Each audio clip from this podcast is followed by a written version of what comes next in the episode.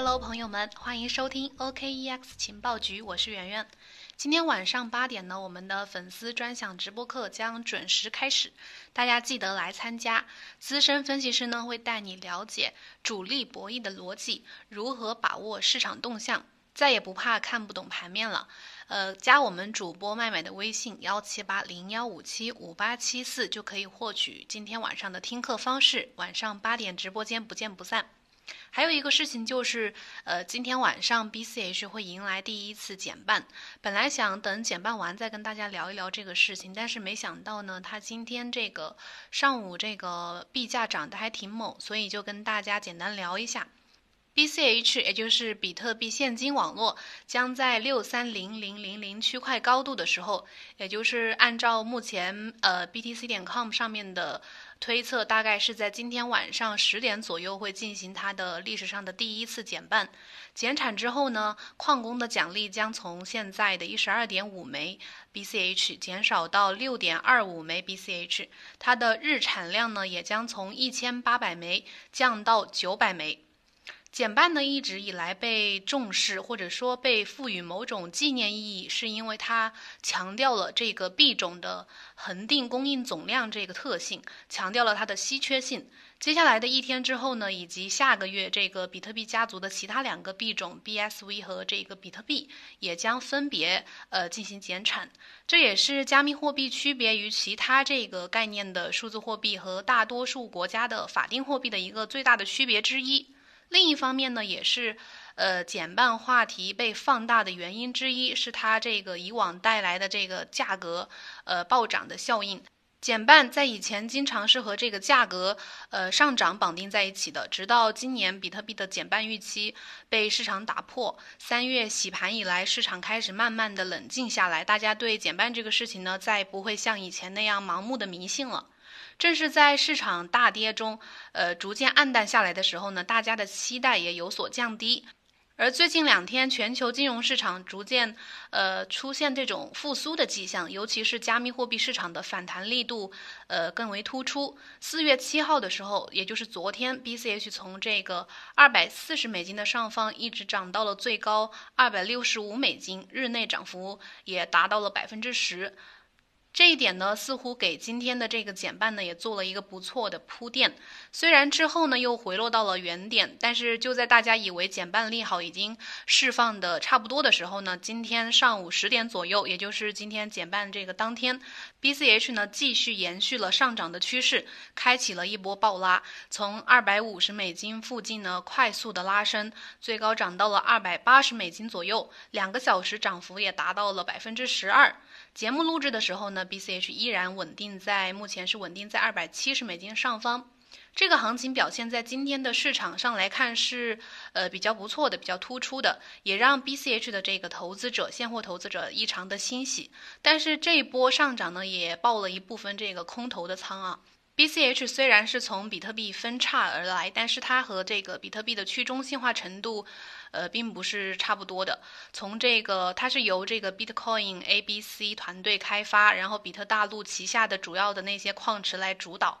这也是此前这个 BCH 总被称为什么矿霸币啊、季寒币啊这些的主要原因之一。由于目前市场体量规模呢还不是特别大，所以这个 BCH 它拉升币价的成本呢通常会比较小，或者说没那么大。币种短时间出现的这个涨幅呢，通常也是要比比特币这种大规模市场体量的这种币种是要大得多的。BSV 也是一样的道理，甚至 BSV 的这个涨幅呢，有时候是比 BCH 还要夸张的。那么大家关心的是这个减半之后，币价的涨幅还能延续吗？按道理呢，这个矿币减半之后呢，通常短时间内会暴跌，这是以前的一种共识。那 BCH 会涨还是会跌呢？这次，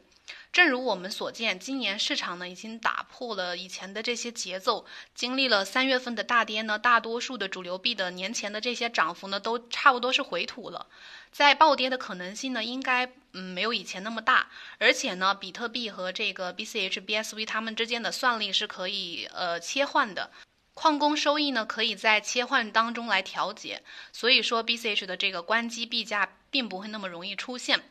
那么在当下市场环境下，减半的行情效应还值得期待吗？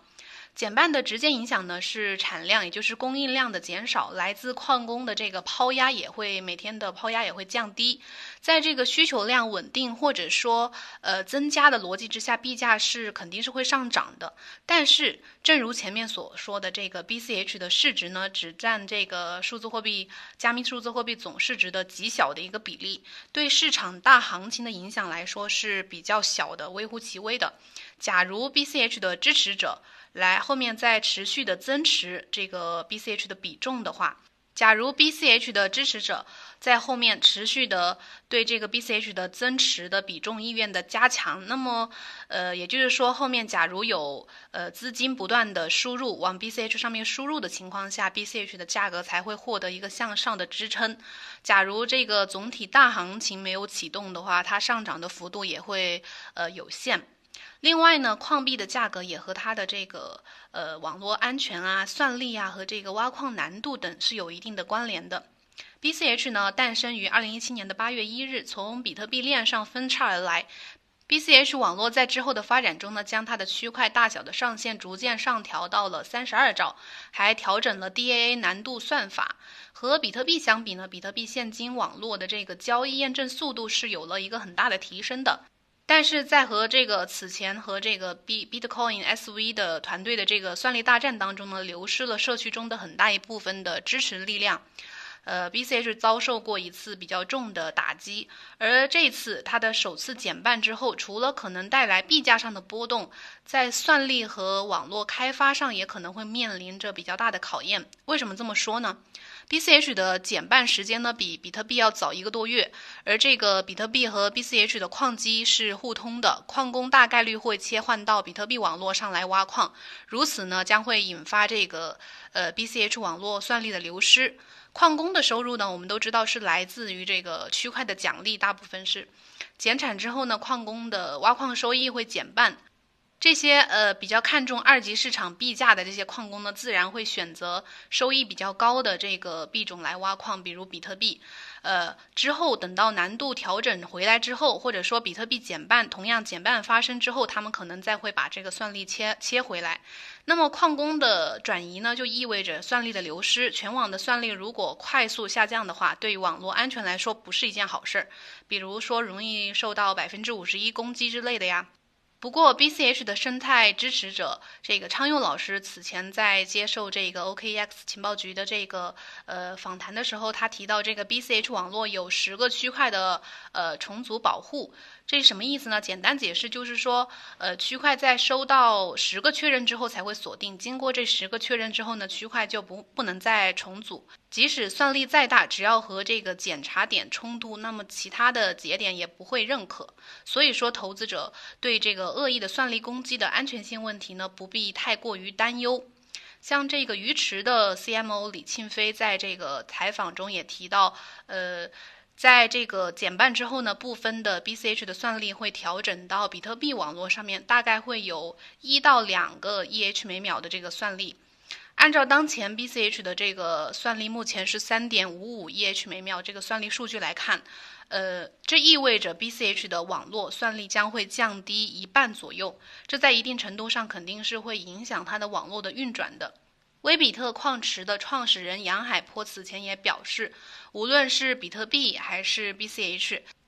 它的总供应量不变的前提之下呢，减产之后的出块奖励变少，矿工的收入呢就会更依赖于这个交易手续费。而这个 BCH 目前呢还没有得到大规模的采用，链上的交易量规模还不够大，交易手续费呢可能还呃没有办法满足矿工的收益需求，那么就会影响到网络的运转。所以，大多数的 BCH 的支持者呢，也会希望 BCH 能在未来获得大规模的这个场景的采用，实现小额支付和更多场景的落地。从 BCH 诞生以来，它就致力于实现这个比特币点对点电子现金的这个愿景。扩容和删除隔离见证，以及它每年两次的技术升级，其实都是为了解决手续费高、还有交易验证慢和实用性差的这些问题，提高网络交易的效率，为了扩大支付场景而努力。近年来，BCH 在使用场景上已经获得了一些成绩。根据它官网的显示呢，全网